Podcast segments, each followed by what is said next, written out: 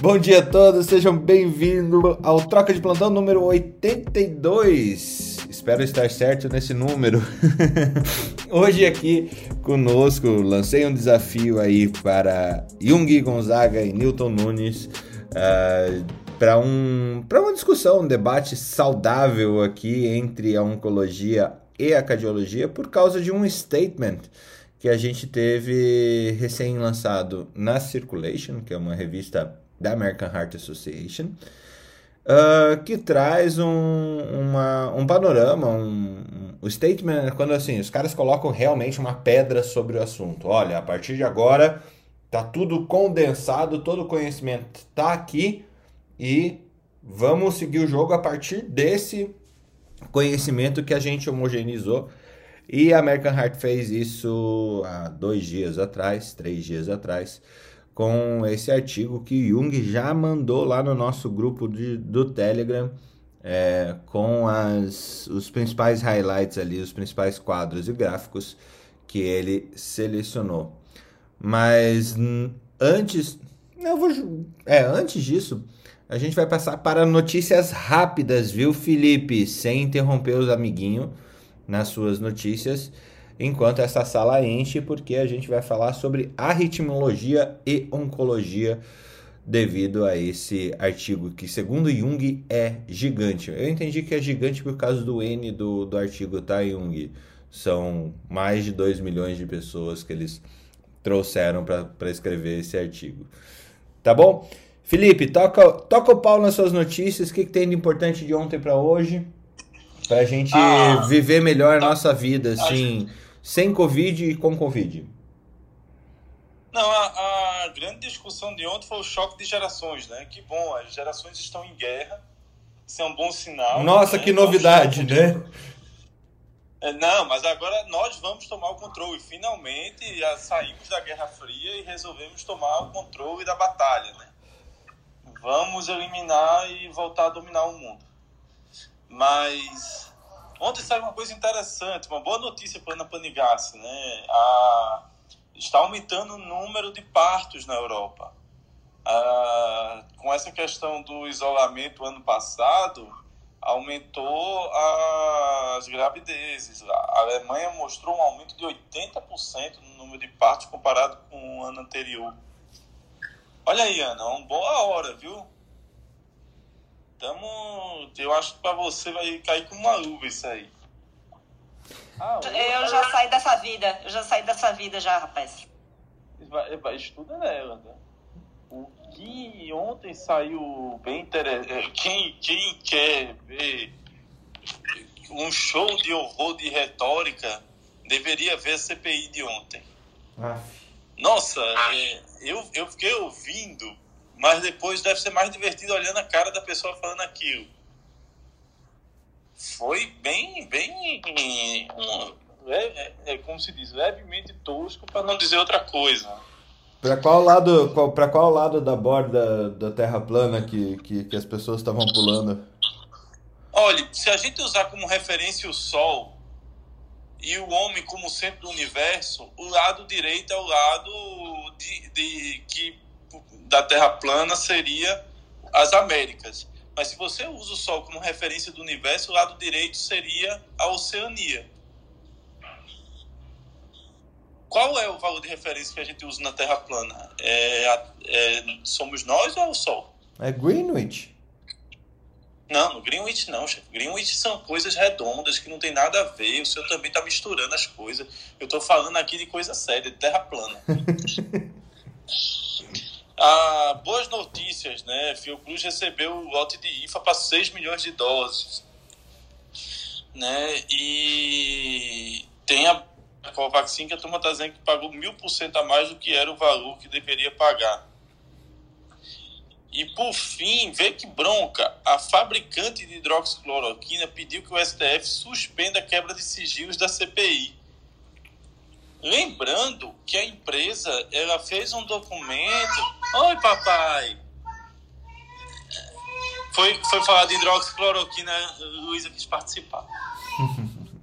a, a hidroxicloroquina, a empresa inicialmente tem que lembrar que ela foi contra o uso de hidroxicloroquina em Covid e ficou calada. Mas parece que eles querem que o STF suspenda a investigação porque tem alguma outra coisa lá que eles fizeram e eles não querem que caia para para imprensa. Se você tem ações dessa empresa, é bom vender hoje, porque alguma coisa vem por aí. E por fim, chefe, eu não sei, o senhor já teve alguma CLT na vida? Só o tempo de professor universitário. Nunca mais. A única vez que eu tive uma CLT. A boa notícia é que a correção do saldo do FGTS vai, parece que vai sair mesmo, vai ser constitucional, o que daria um aporte de 400 na economia, né? Então, quem é médico e foi CLT nos, desde 1991 vai poder corrigir isso aí. O que está gerando a grande dúvida é se vai poder fazer o retroativo para o que já foi sacado. Isso aí ainda não tem bem definido. Mas já tem empresas jurídicas é, fazendo ações coletivas para esse fim. Aqui em Pernambuco, inclusive, quem está fazendo é um amigo meu. Não estou fazendo propaganda dele. É, não vou dizer o nome. É, mas qualquer dia a gente pode explicar direitinho como você pode sair da pobreza extrema da medicina para a uh, classe C. Exagerado. para negar assim. Você que é classe C aí na Irlanda. É... Buongiorno. Buongiorno, buongiorno irlandês. Buongiorno, no. Good morning. Good morning. É, lembra do, lembra é. do Bastardos Inglórios que o Brad Pitt, buongiorno. Acho que é a melhor parte do Bastardos Inglórios. Bom, é, a única notícia que eu tenho aqui, gente, para os nossos queridos amigos cringe, eu coloquei lá no grupo do Telegram para vocês ver, verem, a União passou a legislação sobre passaportes vacinais para cidadãos europeus, tá? É, a movimentação dentro da Europa continua sendo aberta, porque isso está previsto em lei, né? Mas eles criaram um, é, no estilo daquilo que o, Alex estava falando outro dia, de é, ou você é vacinado, ou você teve Covid nos últimos seis meses, é, é ou você é, é vacinado, ou tem um PCR negativo. E, então, eles já criaram a legislação e criaram a parte de TI para esse passaporte funcionar. Então, eu coloquei lá na, na no grupo do Telegram para vocês darem uma olhadinha. É, o, a, alguns países aderiram totalmente, vão usar como método, e alguns países é, aderiram ao esquema, a parte de TI, mas não vão exigir, é, não vão oferecer para os seus moradores. É o caso da Irlanda, tá? O da França também não vai oferecer. É, por enquanto, pelo menos, porque esses países ainda estão fazendo quarentena, ainda estão. É, a gente ainda não está numa fase de vacinação que vale a pena instalar. Então, coloquei lá para vocês verem, é bem interessante a tecnologia, tá lá explicadinha como funciona. O, os países que você entrar não vão ter acesso ao, aos seus dados pessoais, eles vão ter acesso só ao positivo ou negativo. Né? Pode entrar ou não pode, é, tá, tá beleza ou não tá né? Então, dei uma olhadinha lá, eu achei bem interessante. Essa é a minha notícia. E para eu que sou cidadão italiano, que moro no Brasil, será é, que vai funcionar? Pra quem, é, então, eu não sou cidadã europeia, né? Eu, eu tenho um equivalente a um green card, né? né? Você não é nem argentina, nem cidadã europeia. Ralé, ralé. Eu não sou cidadã europeia, eu tenho... É, eu, eu, eu vim no... Europa. A gente vai excluir. Eu, Gente, eu vim no programa de. É, o programa de compra de esposa, gente. Eu não expliquei para vocês ontem.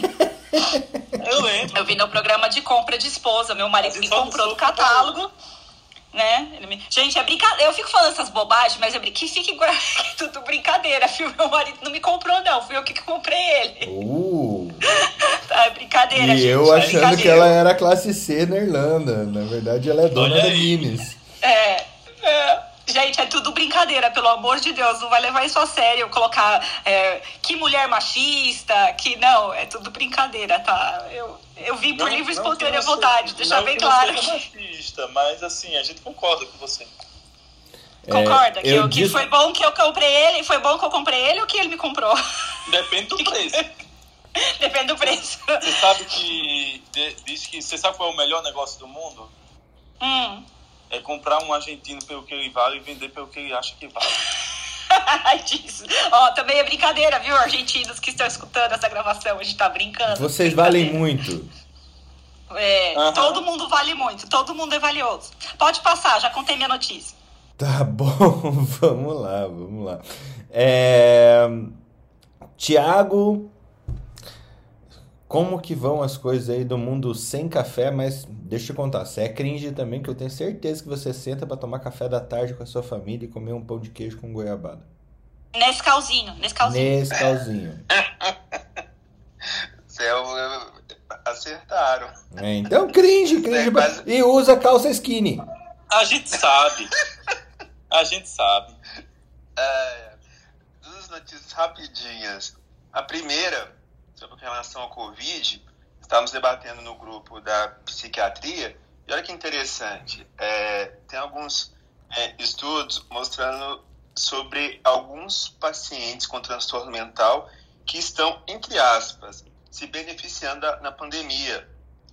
Ah, hum. Pacientes, alguns pacientes com transtornos ansiosos. Sabe, qual, sabe, Fernando, qual que é o transtorno ansioso mais frequente no mundo? Qual? É a fobia específica. Então, com essa questão de. É, tipo, aracnofobia, assim? Isso. Cara, isso é filme cringe. Filme cringe, aracnofobia. Mas é mais, ô Thiago, é mais Foi. frequente que a ansiedade generalizada? Porque eu imaginei que tinha. Olha só é que coisa, frequente. eu não sabia. Fobia é. específica. Então, de voar, elevador, questões, se a gente pensar a questão de empresas, assim, né, lugares, isso tem, ou seja, tanta fobia específica e fobia social. Então, as pessoas estão tendo esse home office, ficando mais em casa, estão se sentindo meio que protegidas de não poder, às vezes, encarar esses desafios que ela enfrenta quando sai no mundo externo. Então, é uma questão, assim, né, a se pensar, até a questão do tratamento, mas é um ponto interessante que está sendo discutido, né? Toque, segunda... toque entra nesse, nesse... Não, o toque saiu do transtorno ansioso, agora é, tem um transtorno específico dele. Ô, Tiago. Oi. Qual é a sua fobia principal? Descobri que é cringe. Eu não posso falar porque senão é motivo de zoação. Não, a, gente tá entre amigos aqui. Desliga a gravação. Não pode, falar. Ô, Tiago, mas sério, agora sério, tem várias doenças. Em obstetrícia, a gente está vendo uma diminuição da incidência de prematuridade nos laboratórios, que eles estão chamando de países laboratório, né? Onde o lockdown foi real e as pessoas realmente ficaram em casa, teve uma melhora da prematuridade. Então, eu acho que a gente devia falar sobre isso, né? Das doenças que melhoraram, fazer uma sala sobre as doenças que melhoraram durante a, o lockdown, né, Fê? Os agravos, os agravos, os agravos sem agravantes. Isso, né? Então aí eu vou trazer uma notícia para vocês. E minha última, ontem eu tomei minha segunda dose da AstraZeneca e eu Ai. participo do teste da. É, a AstraZeneca está fazendo um. acompanhando né, algumas pessoas e eu quis resolver participar para essa questão, né? Da, dos efeitos da vacina e tudo, durante um ano. É, aí fui ontem é, tomar a segunda dose, escolher o sangue e aí, na, na fila, chegou uma, uma moça, tipo, acho que uns 30 anos, virando e falando para a moça assim: Quais vacinas que tem aqui hoje? aí ela falou assim: hoje, Não, nós estamos explicando, né? Segunda dose da AstraZeneca, tudo. Ah, nós fazendo que não vou tomar. Eu queria tomar da Pfizer. Aí a mulher falou assim: Por quê? Porque eu tenho varizes e eu ouvi falar que tem risco de trombose, então a AstraZeneca não pode. Assim, o sangue ferve, né? Nessa hora, porque a gente vê como que está essa questão da desinformação, gente. Do jeito que às vezes a, a gente está discutindo isso várias vezes, mas você vê que o óbvio ainda tem que ser dito, né?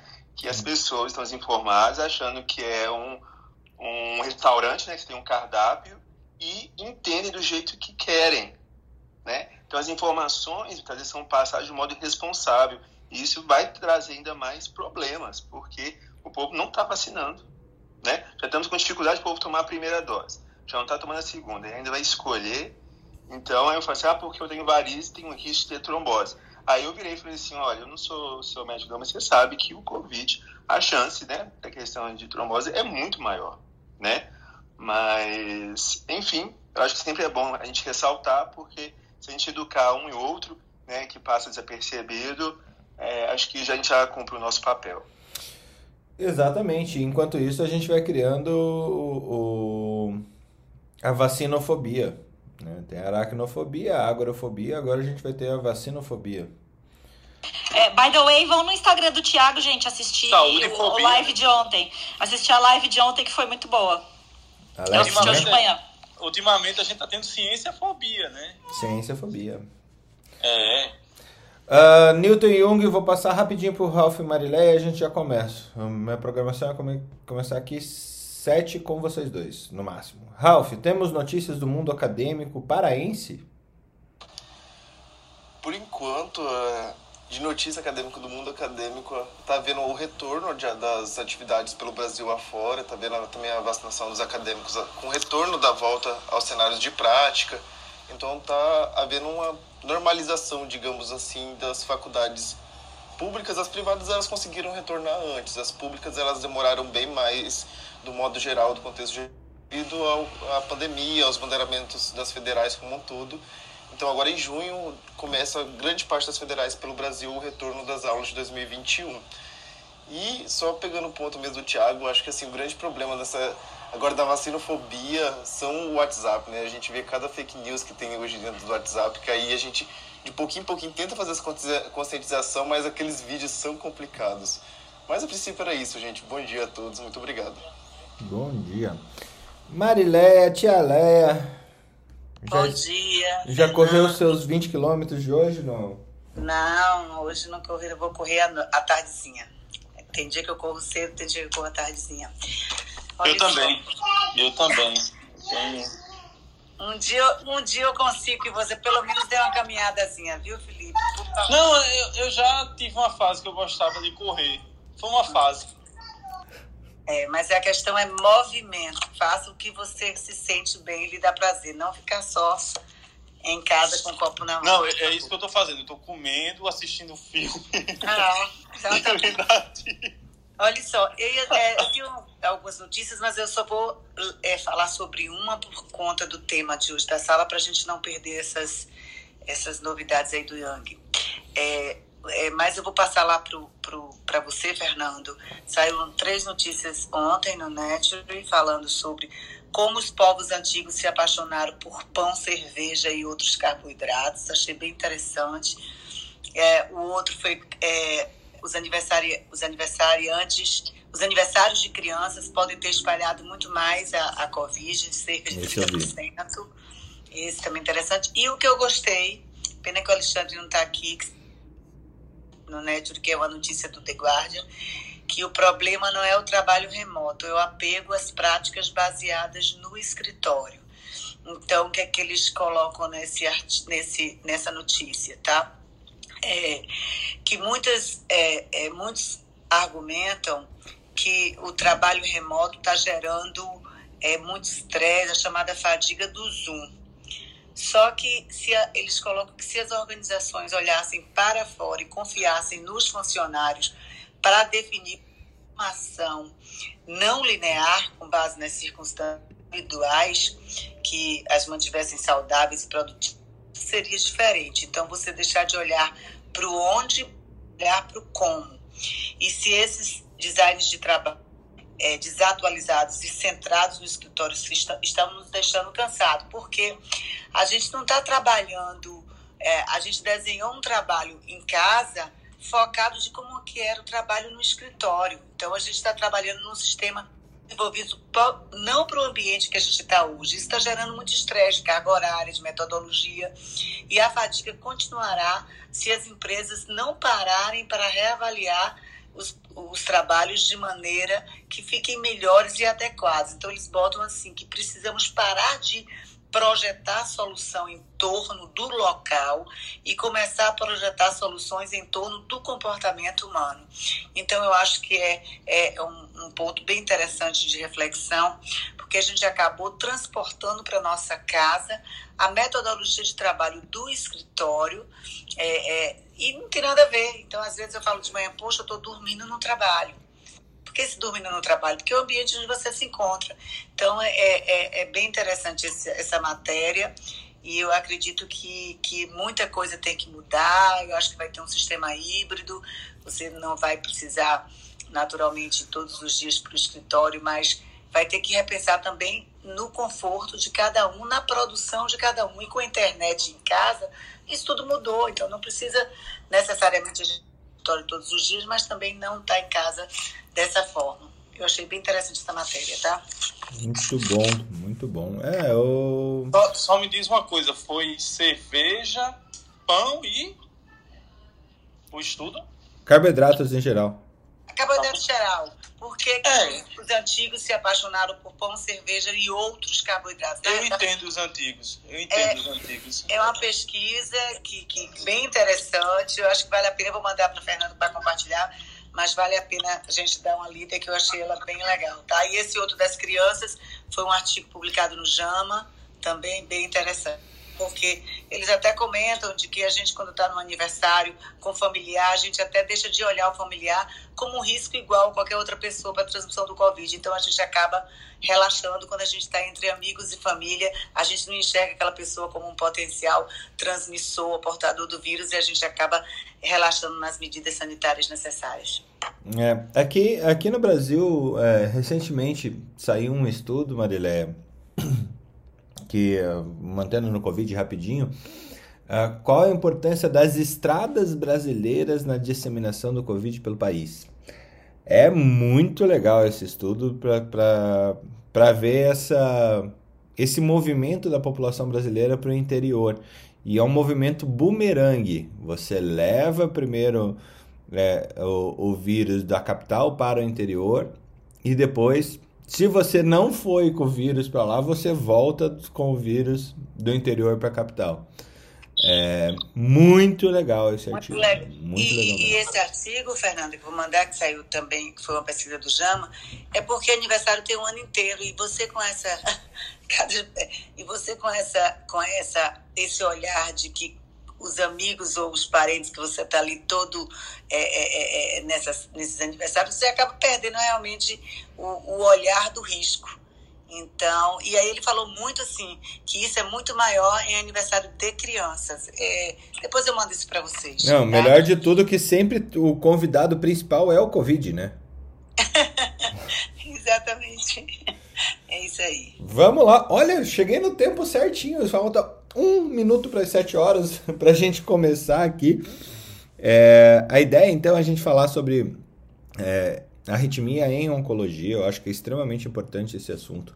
Confesso a vocês dois, Newton e Jung, que para mim é, é um assunto recente e novo.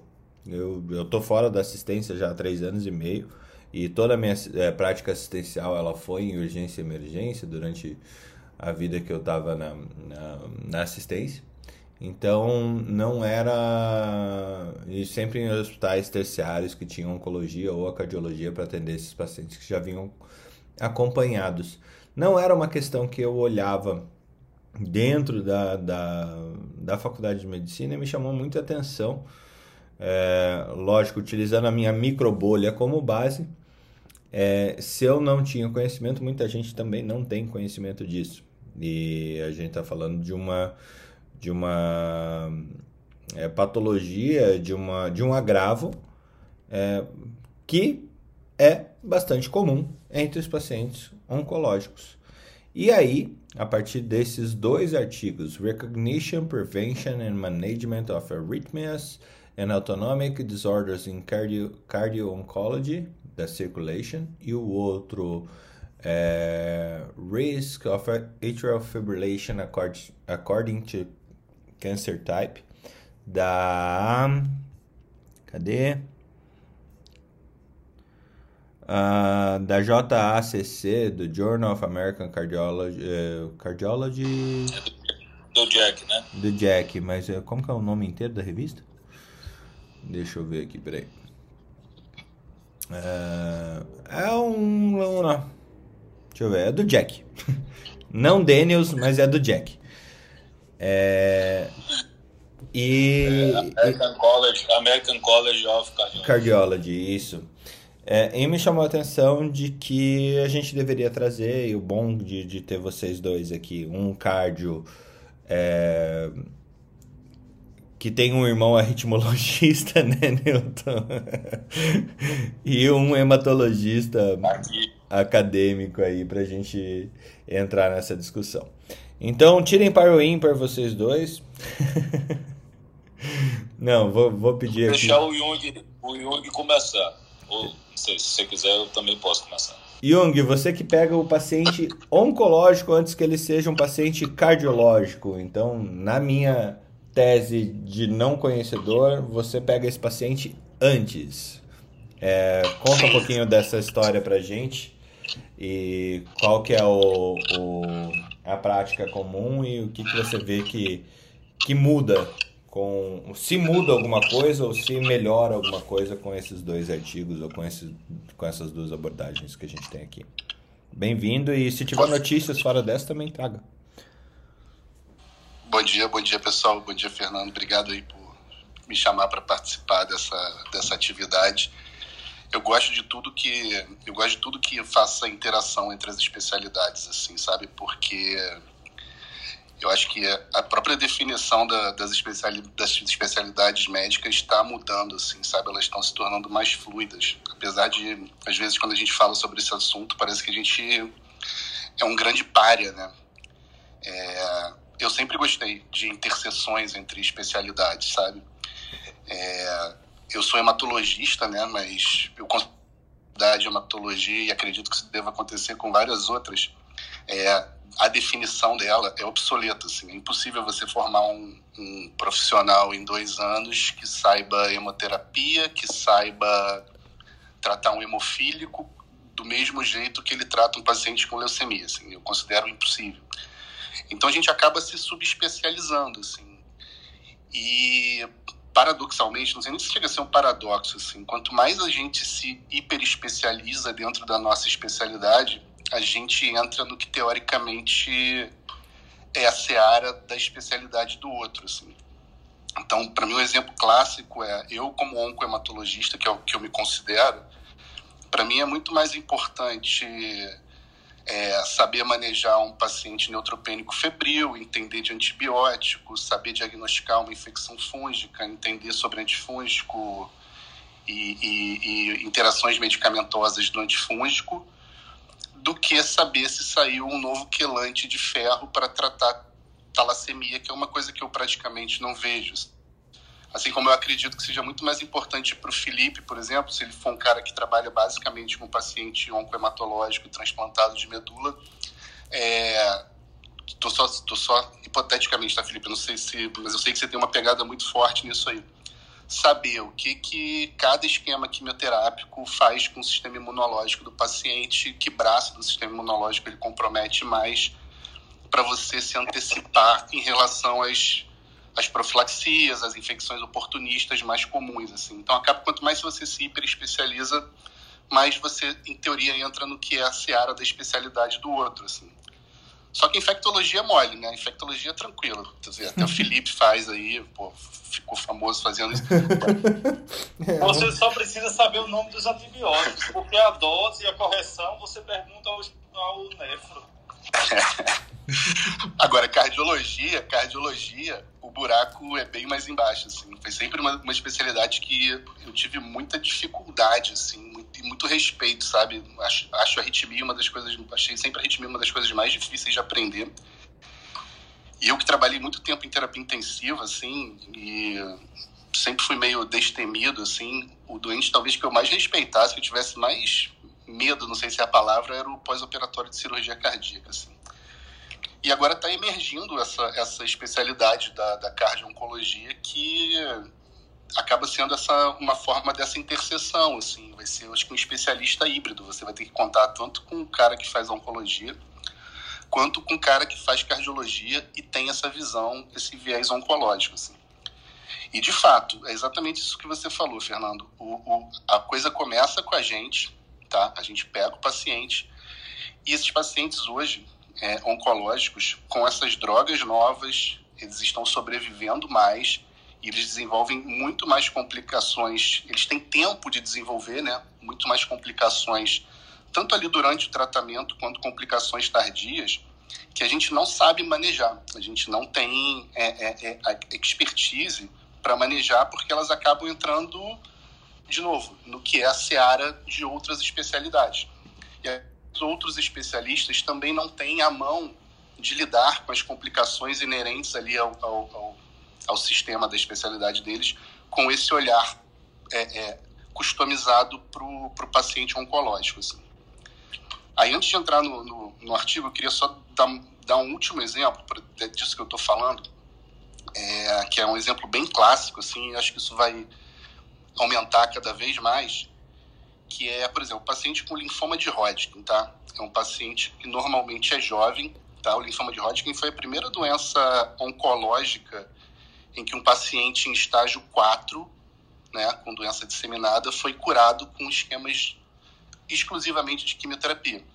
Tanto que, tanto que isso lançou um boom de otimismo na época de que assim, todo câncer seria curado com combinações de quimioterapia, bastava você encontrar a combinação certa, né? o que nunca aconteceu. Hoje a gente está caminhando para terapias muito mais inteligentes, terapias-alvo, etc., mas, enfim, o fato é que o paciente com linfoma de Hodgkin ainda hoje, né, e hoje mais ainda, na verdade, mesmo em estágio avançado, a gente cura a grande maioria dos pacientes. E são pacientes jovens, na faixa dos 20 e poucos, 30 anos, a maioria. E o que, que acontece? 10, 15, 20 anos, a curva de sobrevida desses pacientes começa a cair. Ela não segue a curva de sobrevida da população normal. Esses pacientes estão a de complicações tardias relacionadas ao tratamento, principalmente complicações pulmonares, cardíacas e segunda neoplasia.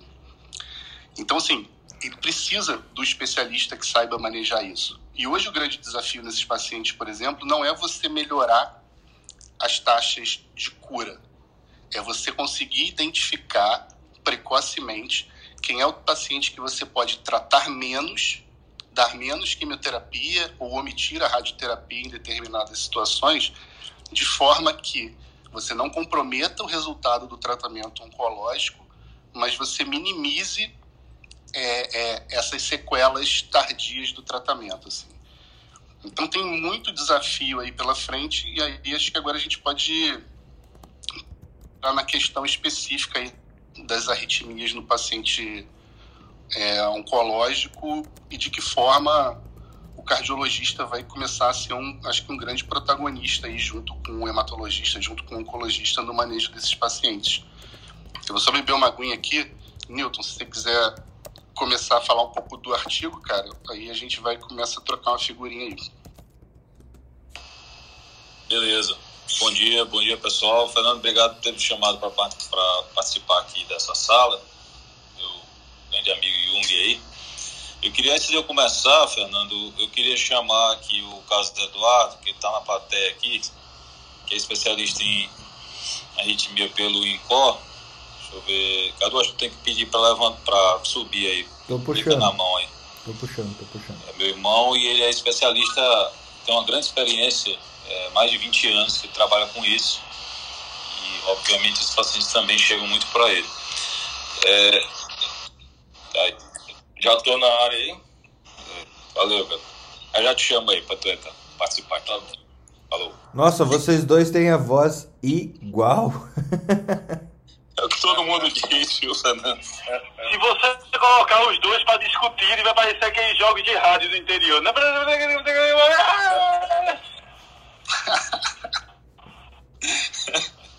Bom, pessoal, é, então vamos lá. É, o que foi colocado para a gente discutir hoje é, foi baseado, então, foi motivado né, por um, uma publicação do Circulation, principalmente, né, que é um, uma revista que, que publica é, os artigos gerados pela American Heart Association, onde ele coloca é, o título é o seguinte: é o reconhecimento, prevenção e tratamento das arritmias e desordens autonômicas em cardio-oncologia. Tá? É, já de algum tempo, essas duas especialidades elas vêm se aproximando exatamente pelo que o Jung falou. uma das consequências importantes do tratamento oncológico é, são as doenças cardiovasculares. Né? É, uma, é uma consequência importante e complicação. Tanto que a gente até costuma dizer que agora os pacientes é, prolongam mais a sobrevida com câncer e acabam morrendo de insuficiência cardíaca, né? De tal a, a, a importância desse problema existe. A própria Sociedade Brasileira de Cardiologia, ela já publicou em 2011 a primeira diretriz de cardio-oncologia, que foi um documento bem interessante, onde ele coloca é, de forma bem didática essas questões. E eles publicaram em 2020 a segunda versão dessa diretriz, tá? Então eu vou, eu vou depois colocar no grupo esse documento, que é muito interessante e ele é bem prático. É, de um modo geral, é, a gente tem é, a preocupação maior, na verdade, dos pacientes em tratamento oncológico é o acometimento da, da função ventricular esquerda. Tá? Então, muitos desses pacientes que começam os, os tratamentos oncológicos, eles desenvolvem é, disfunção ventricular esquerda e insuficiência cardíaca. Então, essa é uma complicação, é, ela não é tão frequente, mas ela é, ela é comum. A gente vê com, com, com certa, é, com certa incidência esse, é, esse problema. É, o, o trabalho em si ele foi focado mais na questão das arritmias cardíacas. Tá? E o que, é que ele demonstra aqui, basicamente? É, em que em, em, pacientes com câncer, é, os trabalhos aqui, os estudos, eles detectaram, eles constataram que a presença de arritmia foi mais frequente do que naqueles pacientes que não, que não têm câncer. Tá? Então eles compararam com o grupo controle, então aqui não é, não, não é só um trabalho, eles citam, esse documento cita vários, vários trabalhos, por exemplo, tem um aqui de 15, com 15 mil pacientes, é, onde, onde demonstra que houve uma incidência maior de arritmias em pacientes oncológicos do que em pacientes que não têm câncer. E dessas arritmias, a mais frequente foi a fibrilação atrial. Tá? Depois até o Carlos Eduardo pode explicar um pouco mais, que inclusive é foi a tese de doutorado dele, a presença de FA, e ele estudou bastante isso aí também. É, mas pode, pode ocorrer né, é, qualquer tipo de arritmia com o tratamento oncológico, tá? desde as TAC a arritmias, né, que são aquelas com frequência alta, as BRAD arritmias, são aquelas com frequência baixa que em, é, em pior cenário é, poderão desenvolver até bloqueio atroventricular. Tá?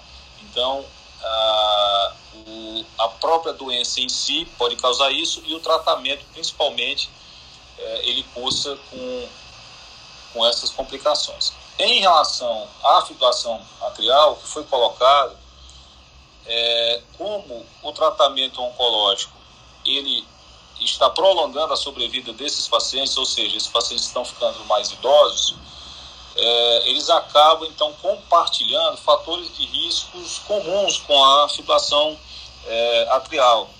Então, além do efeito em si da própria droga, existe também a questão de que esses pacientes são mais idosos, esses pacientes é, são é, é, é muitas vezes obesos, que é um fator de risco para câncer também. É, e isso, por si só, são fatores comuns então, aos pacientes que desenvolvem FA. Então, nos, nos pacientes acima de 80 anos, por exemplo, a fibrilação atrial ela, ela é muito frequente. Tá? É, então, esse foi uma das, uma das colocações que foi feita por esse, por esse documento. E depois ele começa, Fernando, a discorrer aqui sobre os mecanismos de ação da indução dessas é, arritmias. Tá? Então, praticamente todas as classes podem causar problemas, mas é, tem uma classe que já é bem conhecida, que a gente é, é, é fica muito atento quando esses pacientes que começam a utilizar esse tipo de tratamento, que são as antraciclinas, né? especialmente a doxirubicina, que é uma das que a gente vê que provoca, inclusive, mais é, disfunção ventricular. É, então, só para falar de mecanismo geral, depois vou voltar para o Jung e vou puxar aqui também né, o é, Carlos Eduardo nessa conversa, mas de um modo geral, os mecanismos é, aventados são seis mecanismos principais tá? desse, desse aumento da incidência de arritmia. Então, seria por disfunção autonômica, por disfunção miocárdica direta, né, tóxica, por é, alteração ou disfunção dos canais iônicos, por desenvolvimento de isquemia miocárdica, por doença pericárdica e por uma, uma liberação de citocinas e resposta sistêmica. Então, esses são os mecanismos gerais que as drogas né, podem causar é, a incidência maior, são os mecanismos das arritmias do paciente em terapia com câncer. Para eu não me estender muito só na minha fala, eu queria é, que o Cadu pudesse entrar aí, se ele puder comentar a respeito é, do que desse artigo, eu também passei para ele esses artigos, para a gente deixar essa discussão um pouco mais rica. Valeu. E aí, Cadu? Valeu, Newton. É, primeiramente, primeiramente, bom dia a todos vocês aí. Eu estava desde a, de seis e meia acompanhando a conversa de vocês aí dos Thundercats, do pessoal buscando aí as antiguidades. Gostei do grupo. Eu acho que isso aí é, é bacana, né? Uma coisa bem, bem descontraída, né? É, é bem cringe. É bem é. cringe, viu, Cadu? A geração Z não aguenta ficar aqui, não. Você vê que toda hora a gente tá aprendendo coisa nova, né? É, geração clinch, é isso? Cringe. Não, nós somos os millennials. Só que os millennials, eles têm essa capacidade de ser brega, porque eles são cringe. Não é brega. A palavra brega mudou para cringe, segundo a geração é, Z. Ultrapassado, né? Ultrapassado. É, o Carlos Eduardo é geração X também. Ele é 11 meses mais novo que eu, viu, viu Fernando? 11 meses de diferença. 11 meses, 4 horas, 23 segundos, né? bom, é, bom, gente, é, eu achei essa, esses artigos muito, muito bons, muito, muito interessante essa, essa, esse olhar, né? Ele deixa claro que são dois modelos de estudos, né? São estudos observacionais que não analisam é, ainda causa efeito assim de maneira muito direta. O, outro estudo que é o estudo da circulation é um estudo que foram que envolveu 25 mil pacientes e e assim eles eles observaram de maneira indistinta, né, que o paciente só pelo fato do paciente ter câncer ele já teria ali quase duas vezes maior chance de ter arritmias, em especial a, a fibrilação atrial. E foi um estudo tipo caso controle. Eles fizeram um pareamento 1 para 2, né, com pra, parearam para sexo e para idade, né, que são é, fatores é, diretamente relacionados à, à, ocorrência de fibrilação atrial. Outros, outros fatores que eles também fizeram associação foi com relação ao uso de álcool, né? Então, eles distribuíram aquele paciente que era um usuário leve, usuário moderado e o paciente que era um bebedor mais pesado. É, o fato da é, os extratos etários, né, também eles, eles fizeram essa distinção. A, a fibrilação atrial ela é claramente relacionada a, ao avançar da idade, né? Então, quanto mais avança a idade, mais o paciente tem é, a ocorrência de fibrilação atrial. E eu achei, é, assim, coisas interessantes com relação ao, ao tipo de câncer, né? Então, eles separaram principalmente o mieloma múltiplo e o câncer de esôfago disparado aí como os, os cânceres que estavam mais relacionados à fibrilação atrial. Não tem uma razão ainda direta, óbvio que isso deve ter alguma explicação, porque não tem como a gente fazer análise assim muito muito a fundo de subgrupos, né? Tem que fazer uma revisão dos dados das planilhas deles aí, para a gente tentar encontrar é, explicações por que, que esses grupos específicos estão é, mais relacionados à arritmia ou não, né? Então, o mieloma múltiplo, eu não consegui encontrar, assim, uma causa muito direta, mas a gente percebe que com o avançar da idade, no extrato etário de 80 anos, chega a uma prevalência aí, uma ocorrência da doença em torno de 44%. Então, isso é muito elevado. Ah, o octogenário, ele tem a ocorrência anual de fibrilação arterial em torno de 25% a 30%. E só a presença do câncer levou a quase metade dos pacientes vão ter fibrilação arterial. E isso aconteceu também um pouco com o câncer de esôfago. E o câncer de esôfago também é muito relacionado com o tabagismo. Pode ser que, que tenha essa associação aí, mas isso não deu para perceber. E na divisão de extrato etário também, os octogenários, pacientes acima de 70 anos, passavam aí de 25% a 40% também de ocorrência de arritmia. Então, isso é muito importante porque faz com que um oncologista agora tenha que, tem que ter mesmo a visão, além de olhar apenas a, a presença de cardiotoxicidade, é, olhando simplesmente a disfunção ventricular, pode ser que a própria ocorrência da arritmia seja também uma cardiotoxicidade da, tratamento, né? Pode ser que seja. Então, é isso aqui ainda tem que ficar definido. Será que é o tratamento ou será que é o câncer em si? Né? O, o, o, o, o, artigo da Circulation não faz essa distinção, né? E, o, e esse outro, outro artigo aí do Jack traz essas informações interessantes com relação. Aliás, eu estou confundindo a revista, né? O Jack é que fez o registro e o Circulation que é isso que vocês estão discutindo, né? E, e, enfim, a gente tem que saber o que, que é o causador. É o câncer em si ou é o tratamento? Então, esses aspectos aí que o Newton citou relacionados ao tratamento, eles têm importância. Alguns medicamentos que causam é, agressão direta ao coração. Então, se o paciente vai ter disfunção ventricular, tem crescimento do átrio ou crescimento do ventrículo, isso é o substrato para a arritmia. Então, quando tem doença cardíaca estrutural, é o principal substrato para o paciente ter arritmia, seja ela fibrilação atrial, seja mesmo a arritmia mais grave, tipo as arritmias ventriculares.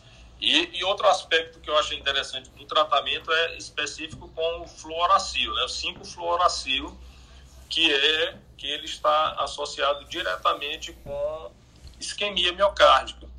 E, e isso é, é, pode ser um dos mecanismos causadores de arritmia nesses pacientes que precisam dessa terapêutica. E a gente tem que ter cuidado que tem que contraindicar a propafenona que induz proarritmia na presença de isquemia miocárdica.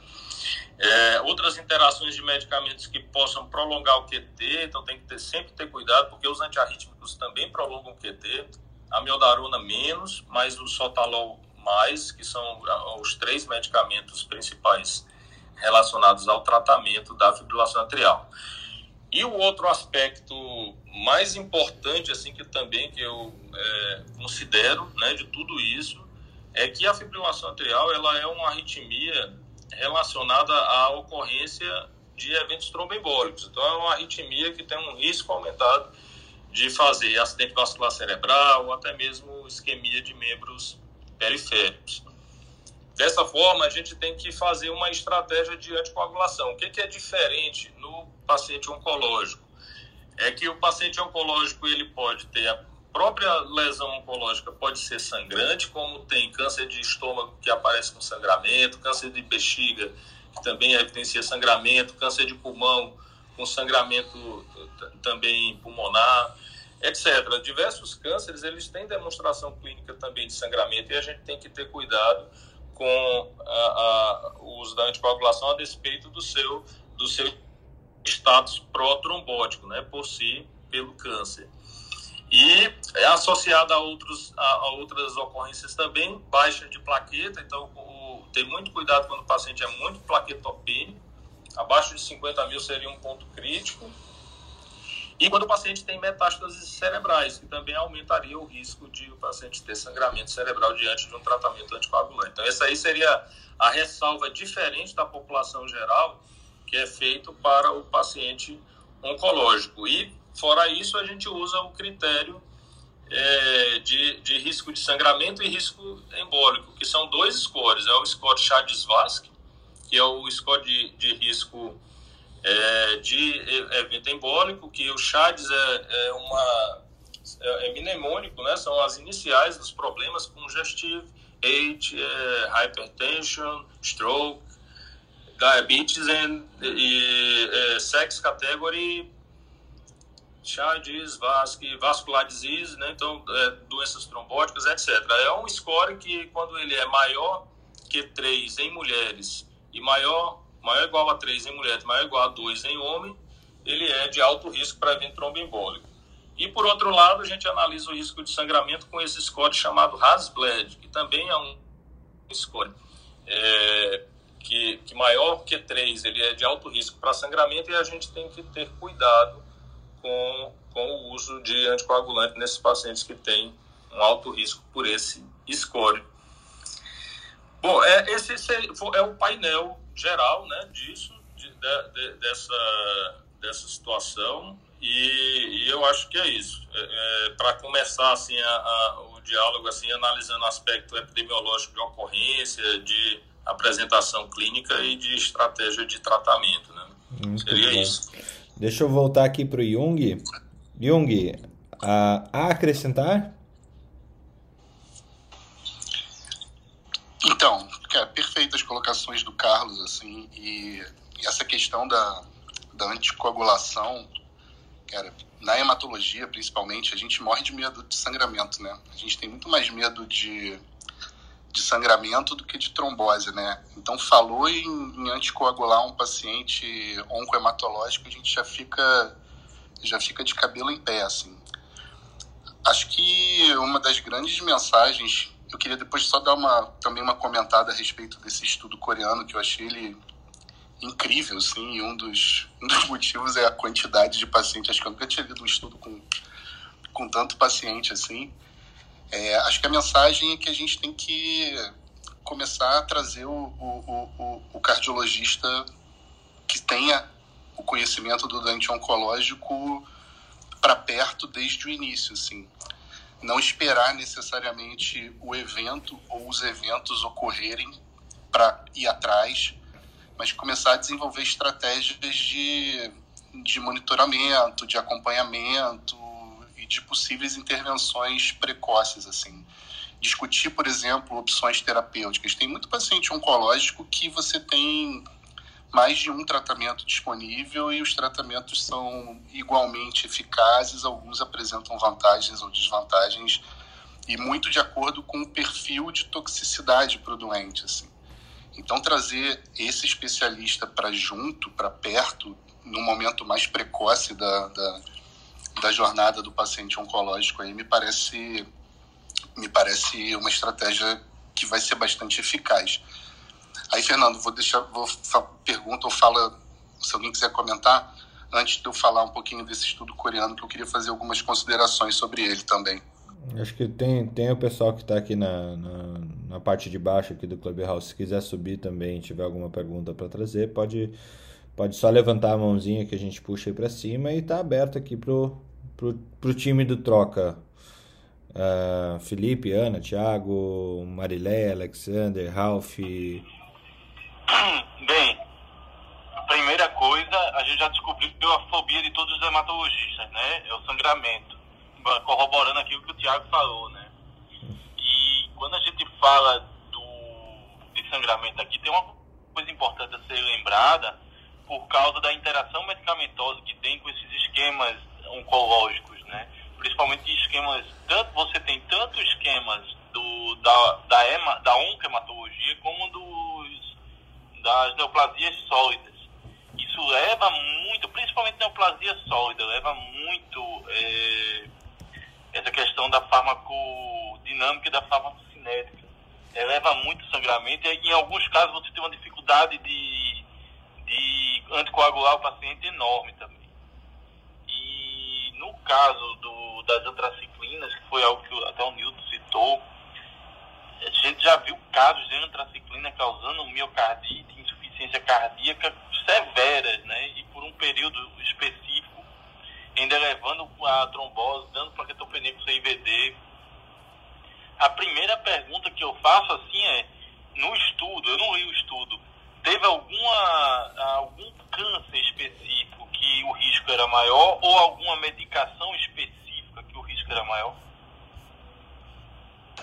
Eu vou, eu vou responder essa, Felipe. É, nos dois, então, assim, foram dois estudos diferentes. Né? Um, um estudo mais fazendo uma revisão geral, na verdade, esse documento, é, onde ele coloca realmente os antracíclicos, né?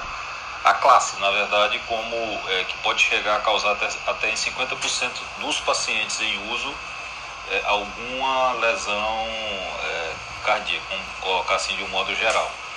Outro estudo, eu vou deixar para o Jung falar, que foi realmente interessante, que na verdade eles fizeram um estudo de base de dados, né, que foi um estudo na Coreia do Sul. Eu não vou falar mais aqui, mas foi muita gente, mais de 2 é, milhões de, de pessoas, de dados né, anonimizados, aquele, bem aquele esquema que a gente já até comentou aqui no Troca, onde eles pegam os dados né, já existentes e fazem análise, é, digamos assim, retrospectiva desses dados.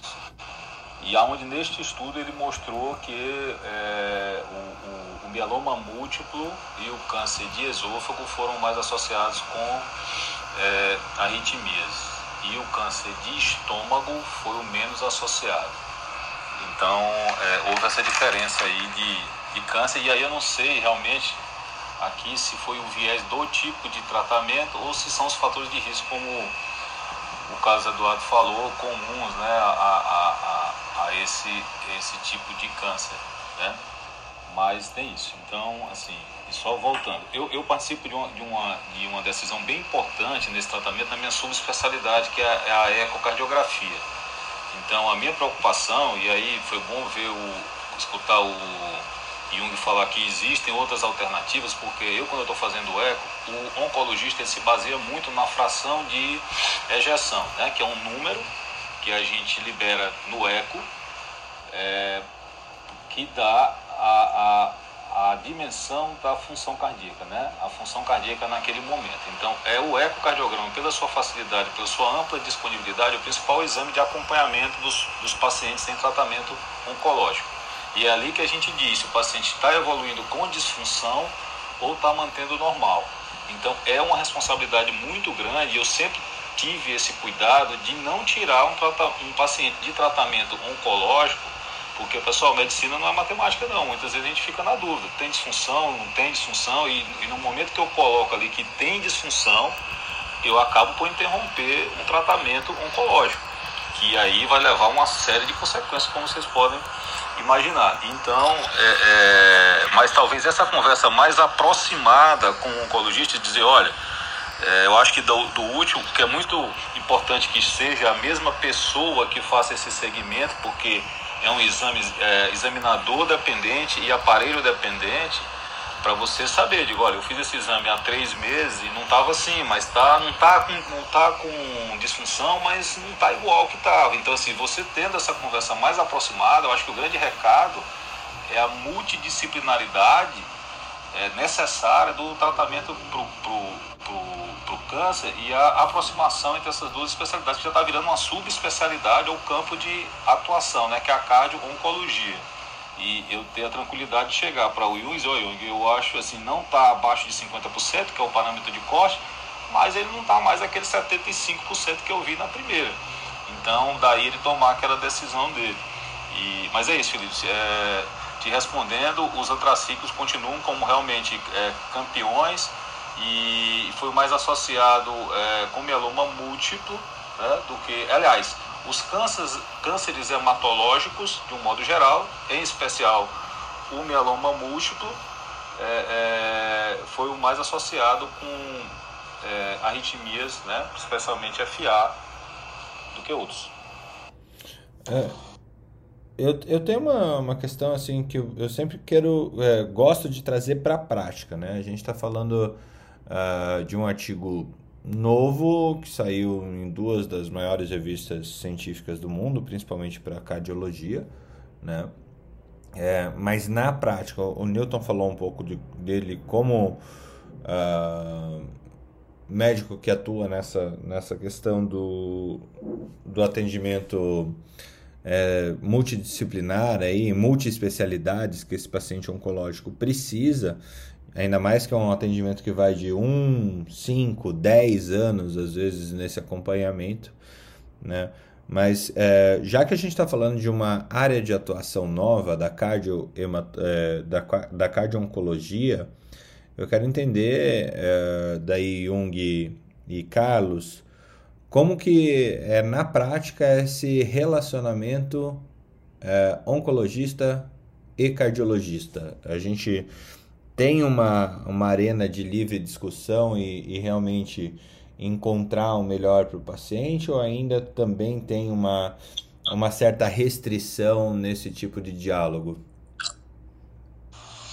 Bom, eu, eu vejo, assim, na prática a gente não tem um diálogo muito, muito direto, né? mas o diálogo é feito a nível de encaminhamento ambulatorial. Geralmente eles pedem um parecer, a gente faz um parecer emitindo é, a, as evidências né, do que pode estar acontecendo na parte cardiológica do paciente. Eu acho que o que tem que mudar mesmo é essa forma de interagir. Né? Então, eu penso que o, o, cardiologista tem que conversar mais mesmo com o oncologista por diversos aspectos aí de coisas que foram faladas, né? de que pode estar havendo um, um erro de interpretação e ocasionalmente você vai ali suspender a medicação de primeira linha do paciente e no final quem sai prejudicado é o paciente por essa falta de conversa assim muito alinhada. Então acho que isso talvez seja uma uma coisa que vai mudar a forma de a forma dos médicos agirem, né, com relação a isso. Ou pelo menos fica aí a luz de que isso tem que isso tem que mudar. E outra coisa que me veio à cabeça foi é, com relação à arritmia ser considerada cardiotoxicidade ou não, exatamente nesse aspecto de, de, mudança do, do quimioterápico, né? de mudança da medicação oncológica. E isso realmente causa preocupação. O, a, a, essa, esse diálogo mais aproximado ele pode permitir com que, com que você faça o tratamento em conjunto, ao invés de tirar aquele medicamento de primeira linha. Então, que tipo de arritmia esse paciente apresentou? Olha, ele apresentou aqui uma bradiarritmia, mas essa bradiarritmia é grave, a gente consegue tratar de alguma forma, a gente consegue fazer algum remanejamento de medicamento, ou propriamente a fibrilação atrial, ou outras arritmias atriais que talvez não tenham tanta importância clínica dá para seguir só observando. Então, assim, são vários aspectos que eu acho que vale a pena mesmo haver uma conversa antes de simplesmente achar, ah, tem, aqui tem arritmia, é cardiotoxicidade, vou substituir a medicação. Acho que é, é, é abrir o diálogo para que a gente chegue a uma melhor conduta. E, e a cardiologia realmente é um crescimento assim exponencial esse ano foi é, é aprovado na SPC a, a cardio-oncologia como especialidade que vai abrir vaga para residência médica. Né? Então é um caminho sem volta. Acho que é isso aí. É, é, é, é o aumento da interação entre essas especialidades que deve ocorrer nos próximos anos. Jung? Eu concordo completamente com você, Carlos. Assim, a gente às vezes fica buscando situações, é, é, soluções super mirabolantes para resolver determinados problemas. E grande parte dos problemas da medicina, sim, se resolveriam com uma comunicação melhor, sabe? Essa coisa de pedir parecer, mandando papelzinho, é uma coisa que não entra na minha cabeça, sabe?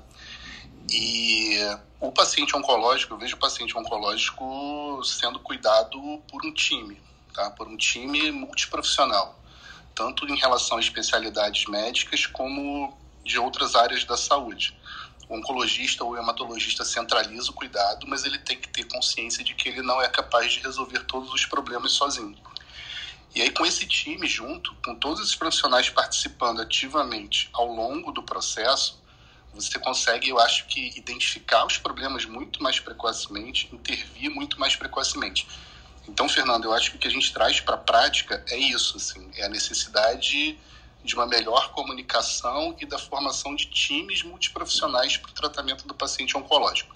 a prática do manejo das arritmias e, e, e, e da, da, disfunção cardíaca, acho que esse é um processo meio em construção. Mas, sem dúvida, o primeiro passo eu acho que passa por otimizar a comunicação entre os profissionais que cuidam desses pacientes. Assim, não ficar essa coisa que você fala muito das bolhas, sabe? Ah, agora eu preciso do cardiologista, aí eu mando um parecer para ele, eu peço um eco. Aí, como o Newton falou, aí você se apega a um número mágico, fração de ejeção de 50%. Mas o que esse 50% representa em, relação ao que o paciente tinha? O que, que o cardiologista tem para te dizer a respeito desse 50% do que era antes, sabe? A gente ainda tem uma dificuldade muito grande de trabalhar em equipe, sabe?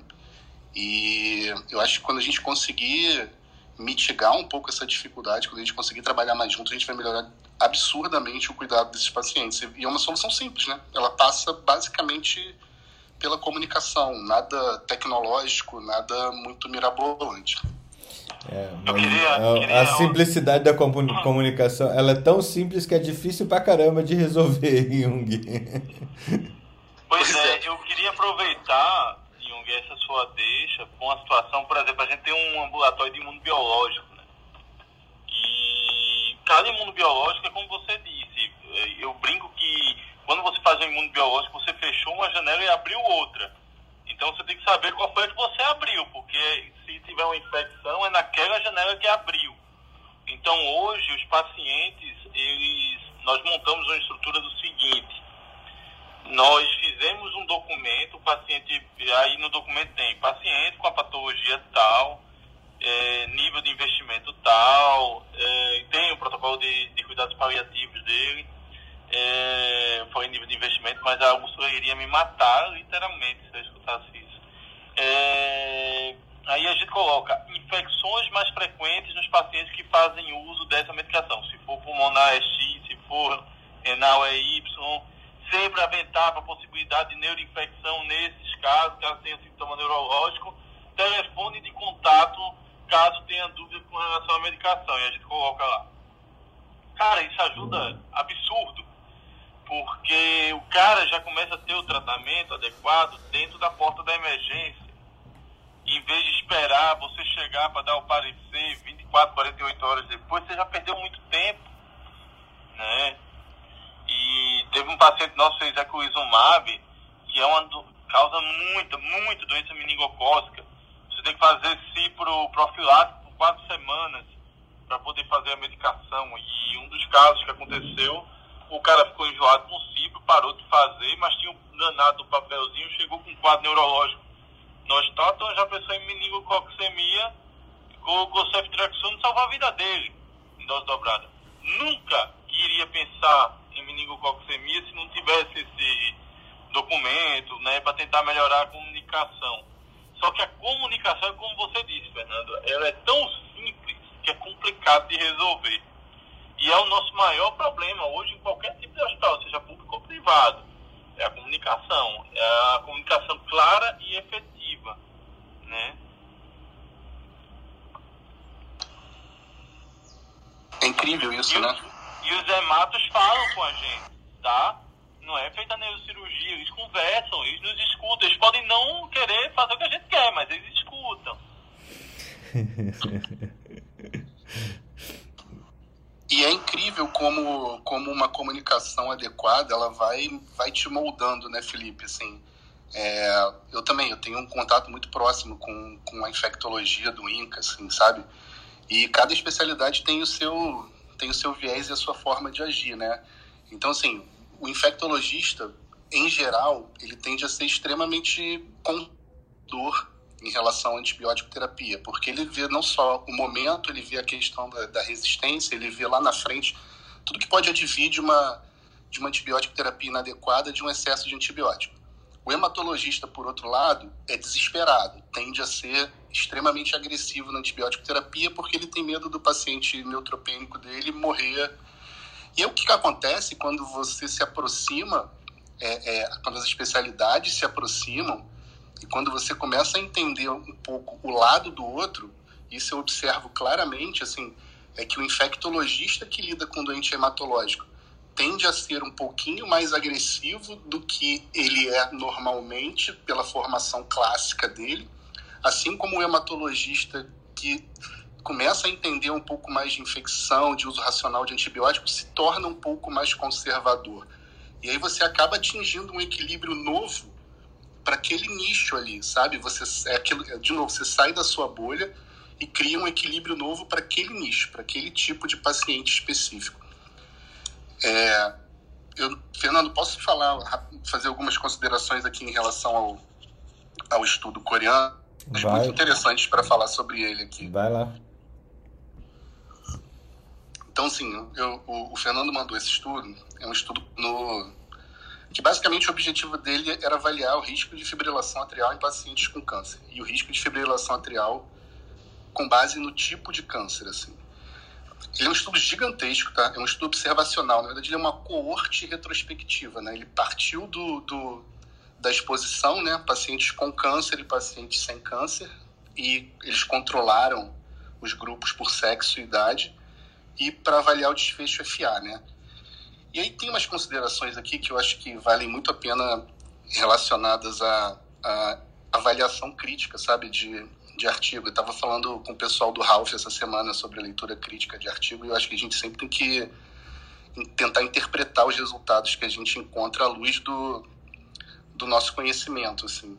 É, aquilo que o Carlos trouxe, né? Por que, que o, o, paciente com mieloma teve um risco maior? Então, vou só resumir os resultados aqui rapidamente, tá? Então, de fato, os pacientes com câncer em geral, como um todo, tiveram um risco aumentado de FA em relação ao, ao grupo sem câncer. E aí, quando eles destrincharam para o subtipo, o subtipo que teve mais é, é, é, essa diferença maior foi, foram os pacientes com mieloma múltiplo e nos tumores sólidos os pacientes com câncer de esôfago. E aí começou a, começa a coisa curiosa, assim, porque olha que, olha que interessante, entre os tumores sólidos, o, o esôfago foi o que teve maior risco. E o que teve menor risco foi o câncer gástrico. Cara, são dois, duas neoplasias ali do, do trato gastrointestinal extremamente próximas, né? Como é que a gente explica isso? Como é que você consegue explicar isso? E aí, se você vai ver naquela tabela 1, que eu mandei lá para vocês do, do estudo, é, você pode falar, ah, os fatores de risco são diferentes e são, tá? É, mas que, olha como eles avaliaram. Eles botaram na tabela 1 os controles e os pacientes com câncer. Cara, é um milhão, mais de um milhão e meio de controle e 800 mil pacientes com câncer. Aqui tem uma coisa também interessante que, que é, é, estudos grandes é, tendem a achar significância estatística mesmo em diferenças clinicamente irrelevantes. Se você for olhar, por exemplo, aqui, ó, o índice de massa corporal no grupo controle e no grupo de pacientes com câncer, ele achou uma diferença estatisticamente significativa é, em relação ao IMC maior no grupo controle. Mas essa diferença é de 23,89 no grupo controle e 23,93 no grupo de pacientes com câncer. Ou seja, nitidamente é uma diferença clinicamente completamente irrelevante. Então é uma coisa para ficar atento. Números muito grandes, N's muito grandes, tendem a achar diferenças estatisticamente significativas que não, tem, não tenham relevância clínica. Ou seja, qualquer pequena diferença vai ter uma significância estatística. E a outra coisa é que mesmo estudos gigantescos, por mais N que você tenha, e acho que esse é o estudo que eu li que tinha mais gente, ele não consegue superar as limitações que o desenho de estudo tem. Então, assim, um, um, estudo observacional como esse, por mais paciente que ele tenha, por mais bem feito que ele seja, ele tem muito mais dificuldade de inferir causalidade do que, por exemplo, o ensaio clínico randomizado. Porque você não consegue controlar diversas variáveis confundidoras, tanto conhecidas como desconhecidas aqui. Então, eles parearam os grupos por idade e sexo Aí quando você olha a tabela, os grupos, apesar da diferença estatisticamente significativa em, várias, em vários aspectos aqui, os grupos são super equilibrados, inclusive, por exemplo, em relação ao tabagismo. É, mas aí eu penso, é, voltando para a questão do câncer de esôfago e do câncer de estômago. Eles aqui fizeram a comparação entre controle e câncer e, câncer e controle no grupo inteiro eu não achei um controle com base no tipo específico de câncer. Então, veja, qual o principal fator de risco para desenvolver câncer de esôfago? É álcool e cigarro. ambos relacionados com o desfecho em questão, que é a fibrilação atrial. Eu não consegui encontrar dentro do grupo câncer de esôfago se esses dois fatores de riscos estavam equilibrados. A gente tem só informação do grupo como um todo. Enquanto que no câncer de estômago, o fator de risco principal é a infecção por H. pylori, né? E aí, quando a gente vai para o grupo das neoplasias hematológicas, em que o mieloma múltiplo aparece como o campeão ali de incidência de fibrilação atrial, mas as outras neoplasias hematológicas também aparecem ali bombando como, como com risco aumentado de fibrilação atrial, hum. eu procurei aqui uma variável que para mim seria fundamental para estar controlada como um potencial confundidor, que é a presença de anemia. Esses pacientes são anêmicos ao longo de todo o processo. Então, será que esses pacientes com neoplasia hematológica, por conta da anemia, isso também não contribuiu para um risco aumentado? É só para trazer a questão de, de, de, da causalidade, assim, de você não atribuir especificamente a doença. E aí, por que, que o mieloma múltiplo? Isso é só um exercício, tá? Que a gente que eu fiquei fazendo para tentar entender por, o porquê desses desfechos, né? O mieloma múltiplo, além da anemia, é uma doença que dá em pacientes mais idosos, com mais comorbidades, que necessariamente compartilham fatores de risco, outros fatores de risco para FA. E, e, e, muito provavelmente por isso tiveram um risco aumentado.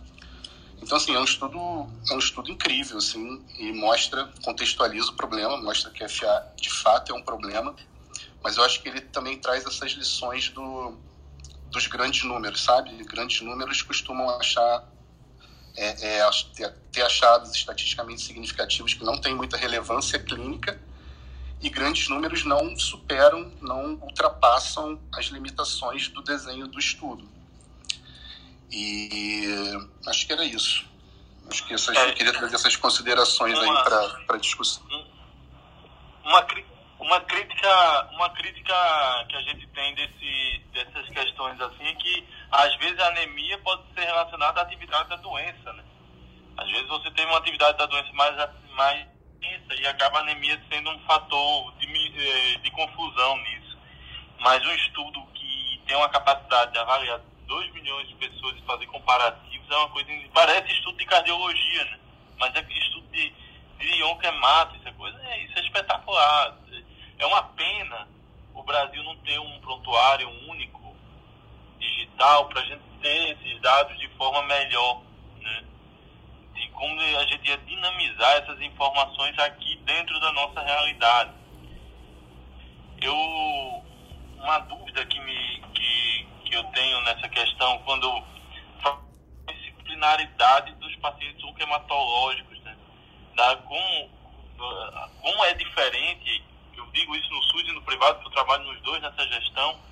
Quando você tem uma equipe multidisciplinar com é, bucomaxilo, né, com a experiência de estomoterapia fantástica, você tem um grupo com um psicólogo treinado pra, com cuidados paliativos e cuidados ao paciente, e, é, você tem um grupo com fisioterapeutas e nutricionistas para recuperação no, no nutricional daquele paciente, é muito diferente o impacto. E a gente está falando do mesmo Brasil, né?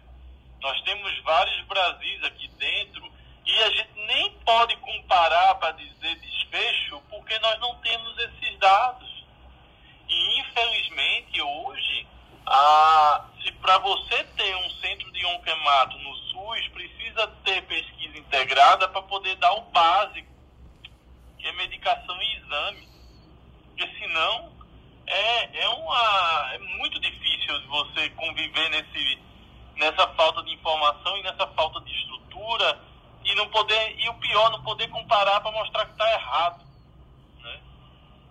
você trabalha no INCA um centro de excelência é muito diferente você falar por exemplo de um centro uh, feito que eu tenho aqui em Pernambuco com uma muito mais limitação e com incapacidade de você poder trazer dados né, fidedignos para poder é, comparar com um estudo como esse, por exemplo. É, mas eu acho que nesse ponto, Felipe, assim, eu acho que a gente tem que reconhecer exatamente isso que você falou, nossa incapacidade de tabular quantidades absurdas de dados, porque a gente, aqui a gente está falando de quase 2 milhões de pacientes né, acompanhados. É, entretanto, lógico, talvez seja até sonhar demais, a gente ter uma, uma base real para poder olhar talvez nos ajude a montar a base que a gente precisa, a, a, a arquitetura que a gente precisa para ter esse tipo de base. Né? Para montar, a gente precisa saber o que quer, né, Fernando? Exato. A partir do momento que a gente sabe o que quer, você monta uma estrutura para isso.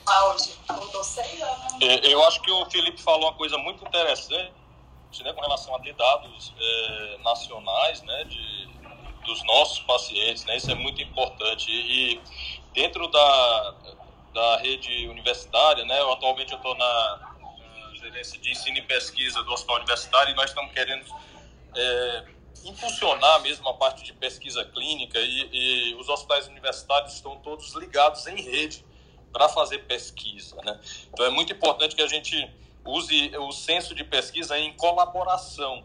Então a gente precisa mesmo que é, é, ter grupos pensando em cada instituição, seja é, universitária ou não, mas alguém que esteja ali à frente para é, tabular dados com, com seriedade e seguindo protocolos pré-estabelecidos, né, para a gente atingir níveis é, maiores de pesquisa nacional. E eu acho que aqui pode ser uma oportunidade para a gente aqui trocar ideia ou até mesmo se conhecer mais e, e aproximar as nossas instituições para que a gente possa desenvolver pesquisa nisso. Né? Acho que esse seria esse ponto. Jamil levantou a mão, subiu. Jamil, bem-vindo mais uma vez. Jamil? Jamil. Fernando. Tudo, Tudo bem, bem Bom dia. Primeiro eu vim aqui dar um alô aí pro Cadu. O Cadu foi a gente foi junto aí nessa jornada da cardiologia. Então, já gostava muito do Cadu. Quando ele falou que era irmão do Newton, aí eu falei, poxa, agora ferrou tudo, né? Essa família. É... Puxa é saco! Puxa saco! Grande já viu o card, meu amigo. Você, é... você tá, rapaz. Grande abraço então, pra ti. Abraço. Então, aqui primeiro pra. Clubhouse, né? É, a família. Segundo, Fernando, eu queria até comentar um pouquinho aqui o que o Yuri falou. É, realmente é muito difícil você ter causa e efeito, né? Essa causalidade. Porque, por exemplo, quando você pega câncer de esôfago, né? Tabagismo, é, câncer gástrico, tabagismo. Isso também é causa de doença isquêmica cardíaca, né? Que é minha praia é, por ser cardiologista intervencionista, né? E a causa mais comum hoje, né? Yuri sabe bem, não sei se tem outro onco aqui na, na, na, no stage, mas a principal causa de morte hoje em pacientes oncológicos, sem dúvida, é causa cardiovascular e dentre essas as, as, as doenças isquêmicas, né?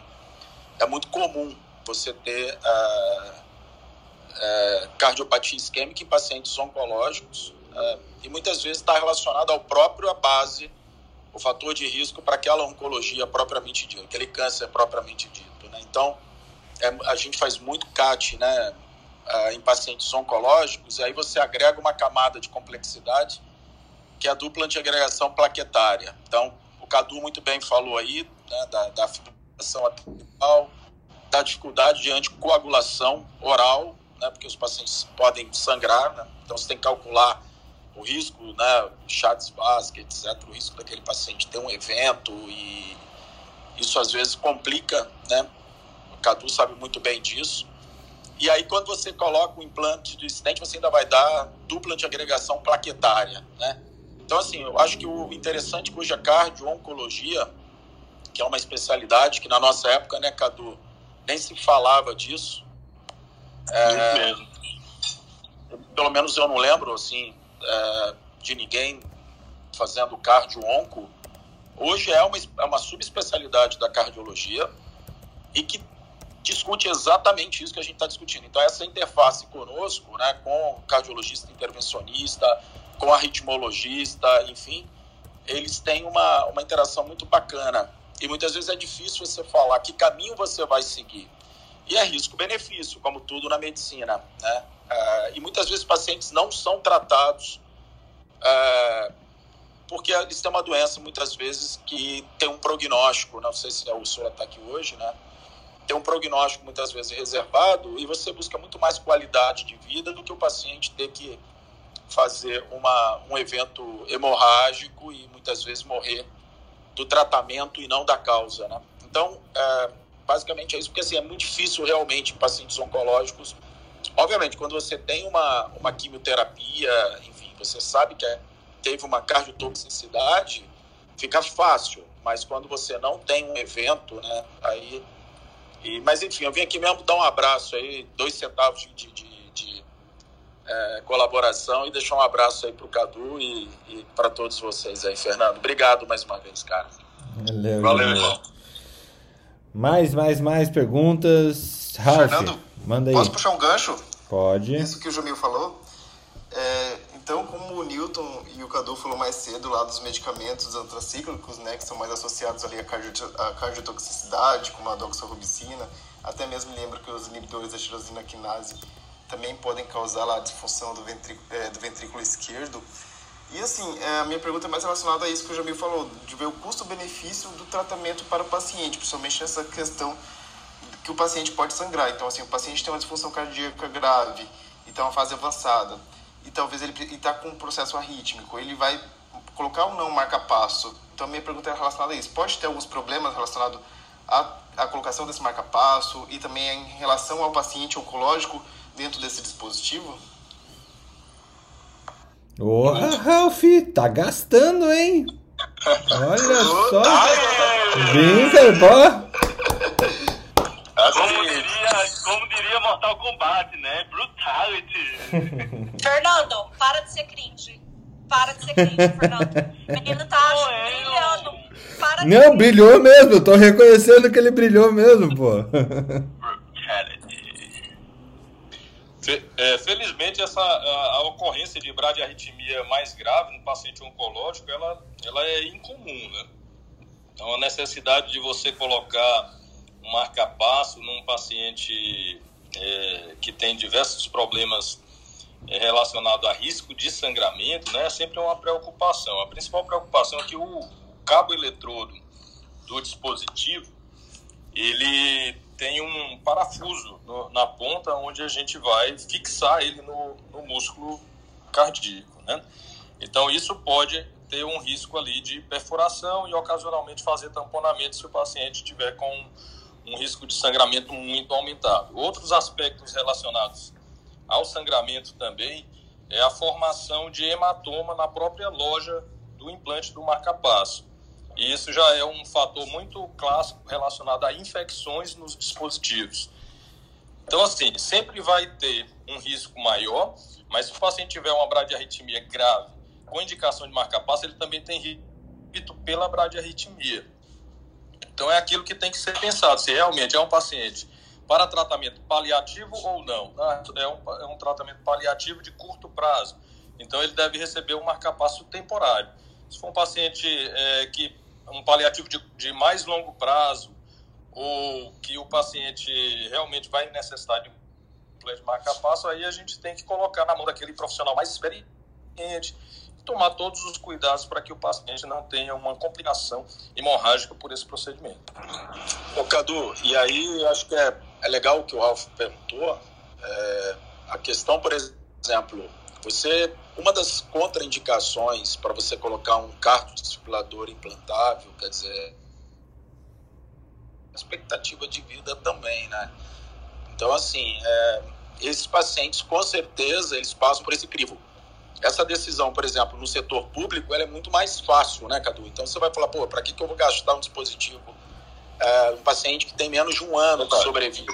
Né? Então, no, no segmento público, essa é uma decisão relativamente fácil, tá? Mas no, no setor privado, logicamente, isso é discutido com a família e com o paciente, muitos implantam, né? Porque é, mesmo que a pessoa tenha uma expectativa de vida de menos de um ano, até a ficha cair, cara, já passaram oito meses, né? Então, é, é, basicamente é isso. Mas, assim, esses pacientes são extremamente é, é do ponto de vista médico, eles são é, é, frágeis, né? Então você acaba tendo uma discussão muito mais ampla, multidisciplinar, em que envolve o paciente e a família sempre. Então, assim, inúmeras vezes tem um paciente que tem uma plaquetopenia, ou, enfim, um mieloma ou um, uma, uma, um câncer é, hematológico, plaquetopenia, e, e vem implantar o stent. E muitas vezes é uma contraindicação você dar dupla antiagregação plaquetária, a Yuri pode até falar um pouco. E, cara, às vezes a gente é, é, acaba tomando uma decisão de manter em tratamento clínico, porque você não pode, né? É uma contraindicação a plaquetopenia e, e, e, se eu não posso dar dupla antiagregação plaquetária no implante do stent, eu não posso fazer o procedimento de angioplastia.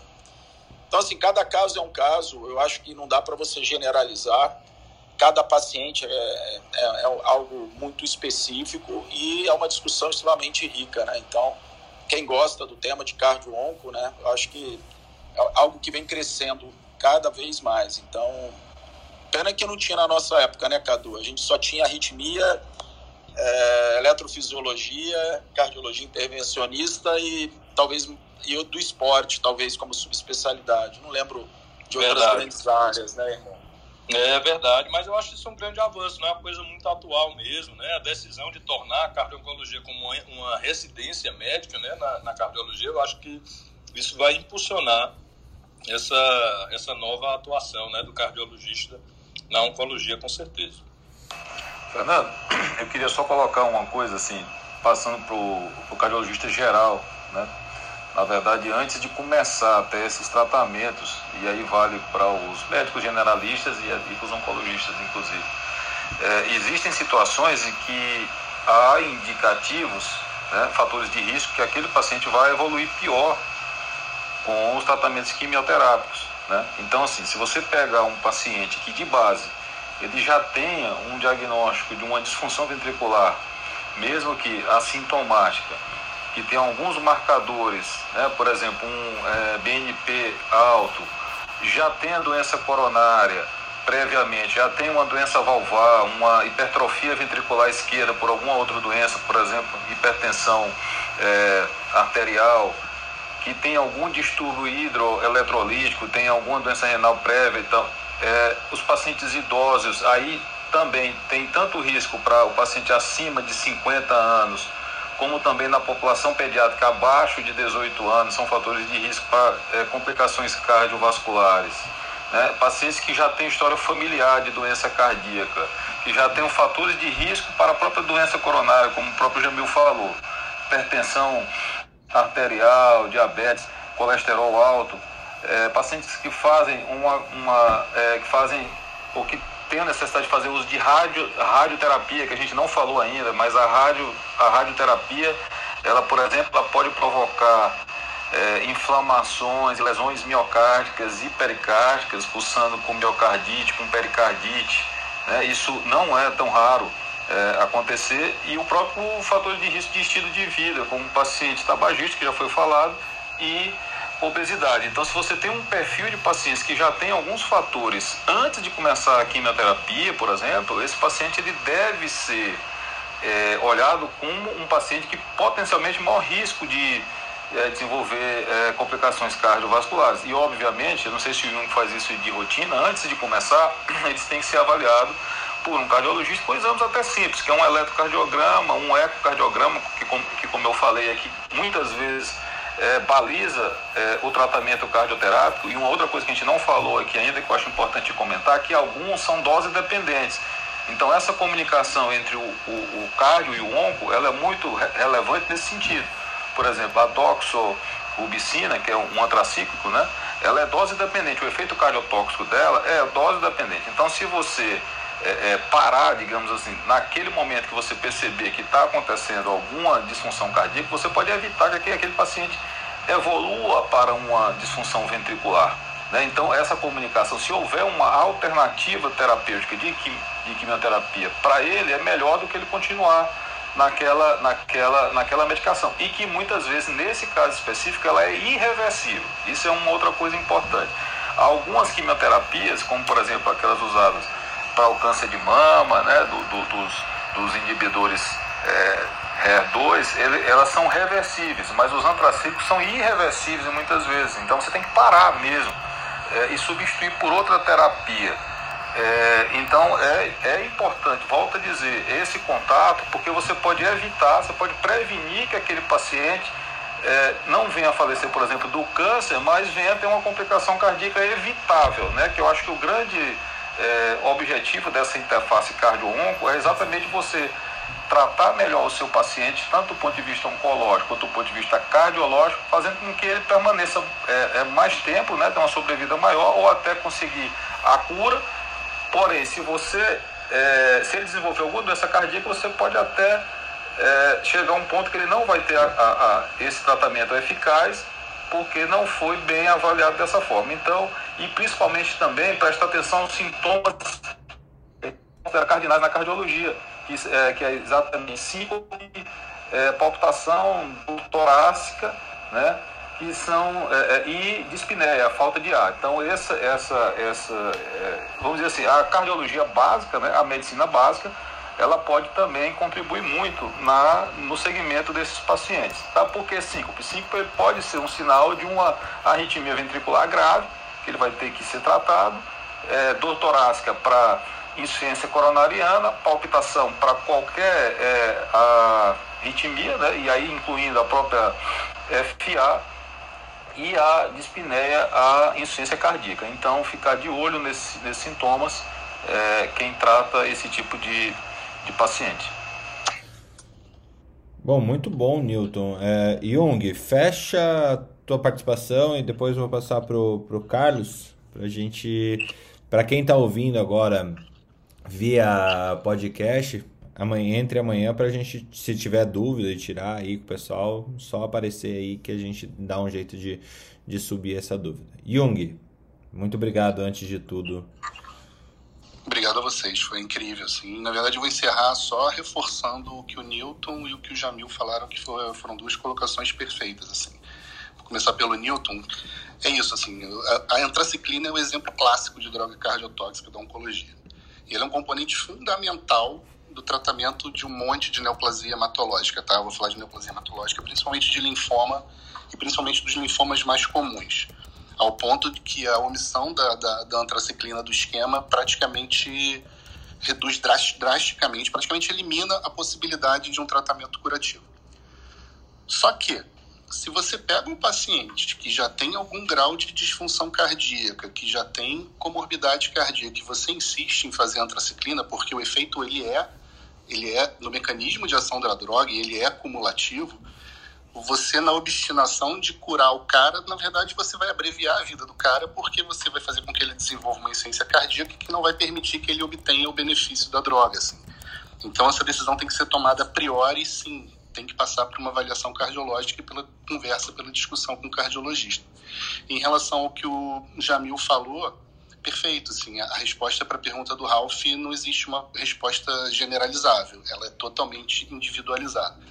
E entram vários aspectos aí nessa equação de intervir é, é, é, no paciente que desenvolve, por exemplo, uma complicação isquêmica, e no sentido de colocar stent, de anticoagular, que e necessariamente nessa, nessa equação, dois dos fatores mais importantes são qual é o prognóstico oncológico desse paciente o quanto esse, esse procedimento realmente vai beneficiar. Esse cara vai viver tempo suficiente para se beneficiar desse procedimento?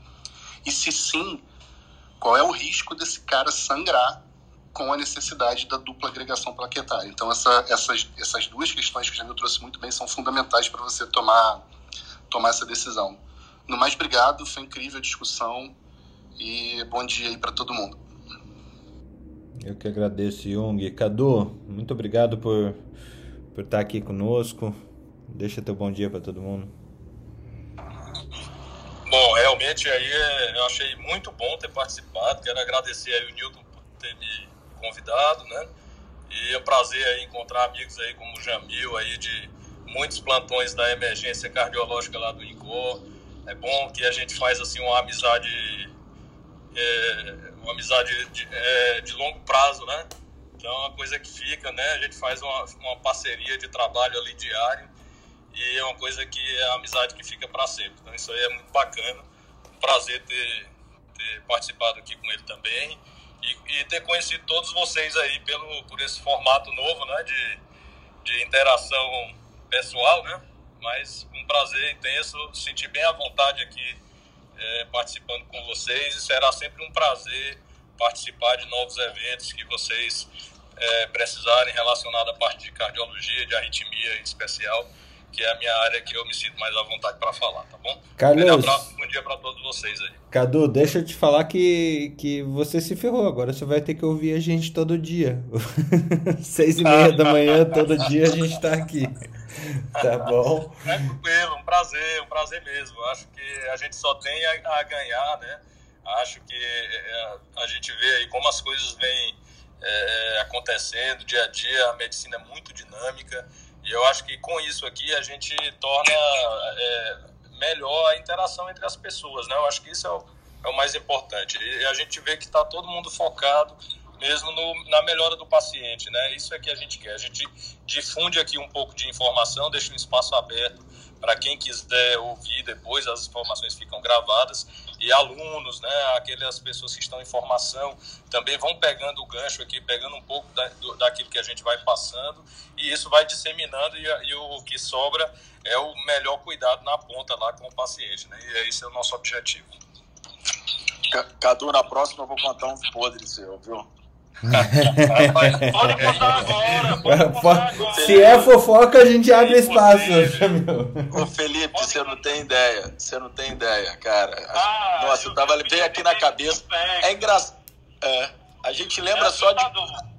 Cara, impressionante como a gente recorda, né? Eu fiquei aqui pensando, o Cadu falando, eu falei, cara, quanta história não tem, cara. Impressionante. Vocês não têm ideia de como foi a nossa residência de cardiologia. A gente ralava muito, mas ao mesmo tempo também a gente aproveitou demais, né? E aí hoje a gente nós olha para trás. Mas nós fala, se diverte, né, Jamil?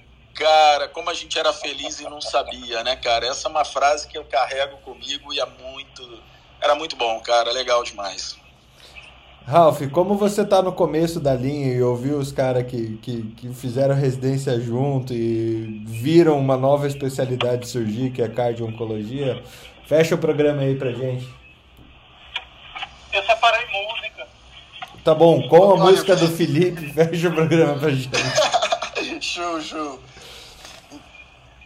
Ah, Felipe, coloca aí então a música. Vamos lá, Ré, Ré sustenido invertido. Ah! Eu gosto de K-pop. Meu Deus, meu Deus, meu Deus. Que isso? que que é isso, gente? Mas tá. É, gente, ó, muito obrigado por hoje. Muito obrigado, Yugi, Newton, Jamil, Carlos, Cadu, por estarem aqui. A explicação de hoje foi incrível, a temática é muito importante. E ver também, como o Fernando falou, o que pode ser uma nova especialidade, o que pode ser assim, novos conhecimentos, e isso é o que instiga todo mundo, quem está começando, e sempre beneficiado vai ser quem, os nossos pacientes, quem está lá na ponta, para cada vez mais a gente estar tá aprendendo junto. Então, muito obrigado a todos, e esse é o Troca de Plantão número 82. Boa! Ó! Oh, acadêmico oh, mandando tá ver. Tá profissional, viu? Oh, tô, tô, tô de cara, viu? Meu Deus! Ganhou pontinho. Tem um brilho assim, né? o que eu fiquei mais feliz é dele ser da geração Z e não saber o que é BTS. E ficar criticando. Que bem-vindo aos millennials. Felipe, não sou da geração Z, eu sou millennial, sou de 96. Então eu vou fazer 25. Cara, bem-vindo! Que bom! Nossa, eu sabia que você era gente boa, mas não sabia que era Muito bom, gente. Um abraço a todos e até amanhã. Tchau, bom dia. Bom dia, bom dia. Tchau, um abraço. Bom dia, valeu. Um abraço. Tchau, tchau.